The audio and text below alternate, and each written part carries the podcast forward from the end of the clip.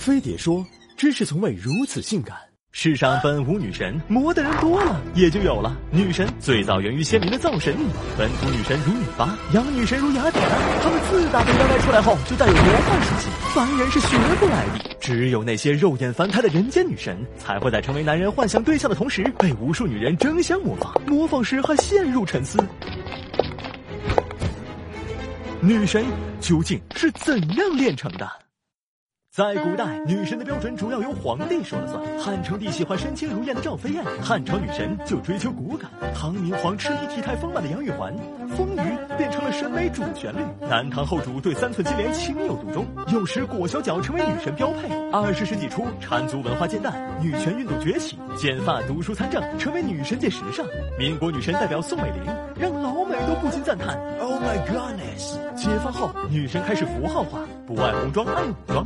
典型代表邢燕子，奉献自己燃烧青春，是劳动人民的梦中情人。改革开放后，港台女星强势进击大陆，迷倒万千男女，又诞生了大波国民女神。今天，女神走入寻常百姓，形成不同派系。幼齿萝莉身着少女装、蕾丝袜、齐膝裙，天然呆萌，人畜无害。文艺女青年听音乐、看话剧、品红酒，一半明媚，一半忧伤。高冷女王和霸气御姐势均力敌，一个坚信靠别人是公主，靠自己才是女王；另一个左踢痴汉，右踹直男。进可欺身压正太，退可小鸟依人怀，讲究张弛有度。这些女神真要说起来，特质还大都流于表面。想修炼成真女神，还需全方位打造个人魅力。首先，保持个性独立，不盲目，不跟风，不艳俗，演好的平常心。长得普通也要注意穿搭，制造吸引力。做吃货收放自如，喜欢就放肆，享受就克制。对感情，先爱自己，再爱他人。单身时享受单身，恋爱时奋不顾身。失恋了，感谢他，让你变成更好的人。工作上保持专业，雷厉风行。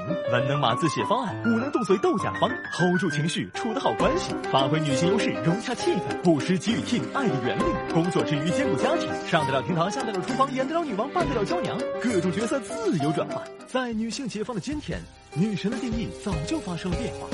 女神处处主张挣脱性别枷锁，和传统执念做斗争。她们是追求个性、追求自由的一群人。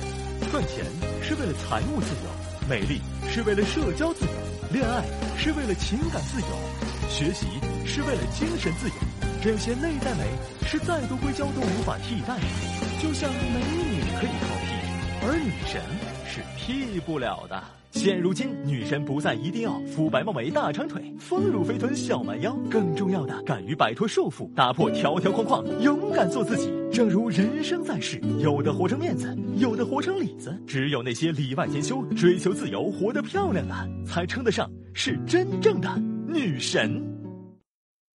没有男朋友，因为你是胖子，高胖子，矮胖子，因为脸不是锥子，宽膀子，粗腰子，朋友圈都是瘦子秀恩爱晒自拍。你叹了一口粗气说：“老板儿，来俩煎饼果子。”世道要尽横行，你没有像默契断，人家要为而舞，你却是 double X。每天忧伤自己没有衣服穿，没有漂亮脸蛋和漂亮的男伴，baby 一种让自己很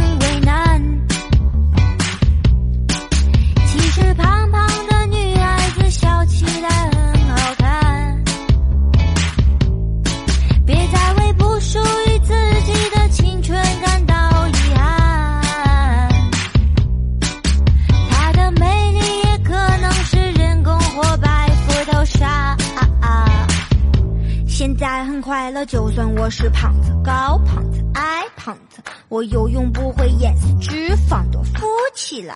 我冬天不穿袄子，只代表抗严寒。我一顿三个包子，妈咪